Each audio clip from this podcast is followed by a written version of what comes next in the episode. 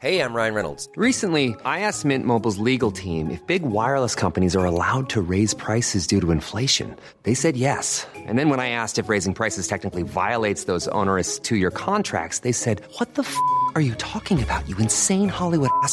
So to recap, we're cutting the price of Mint Unlimited from $30 a month to just $15 a month. Give it a try at mintmobile.com slash switch. $45 upfront for three months plus taxes and fees. Promo rate for new customers for limited time. Unlimited more than 40 gigabytes per month. Slows. Full terms at mintmobile.com. Savez-vous pourquoi la mère de Frankenstein est passée à Metz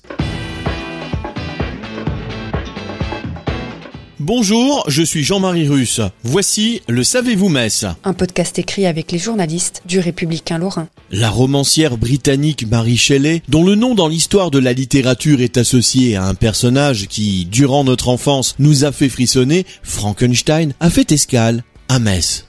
Mary Shelley, née le 30 août 1797 et décédée le 1er février 1851. Le nom de cette romancière anglaise est assez peu connu. Et pourtant, elle est la mère d'une terrifiante créature qui, un siècle plus tard, inspirerait le premier grand personnage d'un film d'horreur, à savoir Frankenstein.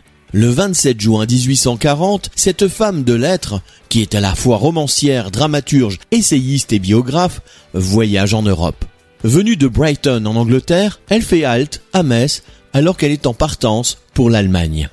Marie Shelley écrit son premier roman, Frankenstein ou le Prométhée moderne, en 1816 lors d'un séjour près de Genève.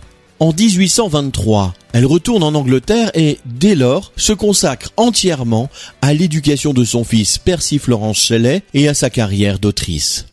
Les dix dernières années de sa vie sont marquées par la maladie et les voyages qu'elle effectue avec son fils sur le continent. C'est au cours de l'un d'eux qu'elle découvre Metz, par hasard semble-t-il, à cause du retard d'une heure de la diligence pour l'Allemagne. Elle manque la correspondance pour Trèves et se voit contrainte de rester une journée à Metz. Dans son livre Histoire de Metz en 80 jours, l'historien Pierre Bram relate quelques extraits d'une lettre dans laquelle la romancière évoque ce séjour messin imposé par les circonstances.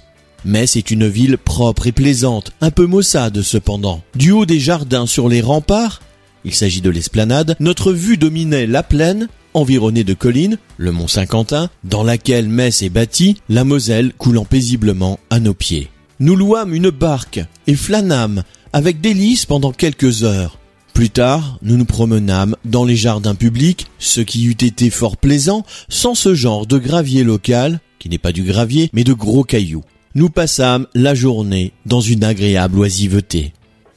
Abonnez-vous à ce podcast sur toutes les plateformes et écoutez Le Savez-vous sur Deezer, Spotify et sur notre site internet. Laissez-nous des étoiles et des commentaires. A lot can happen in the next three years. Like a chatbot may be your new best friend. But what won't change? Needing health insurance. United Healthcare Tri Term Medical Plans are available for these changing times. Underwritten by Golden Rule Insurance Company, they offer budget-friendly, flexible coverage for people who are in between jobs or missed open enrollment. The plans last nearly three years in some states, with access to a nationwide network of doctors and hospitals. So for whatever tomorrow brings, United Healthcare Tri-Term Medical Plans may be for you. Learn more at uh1.com.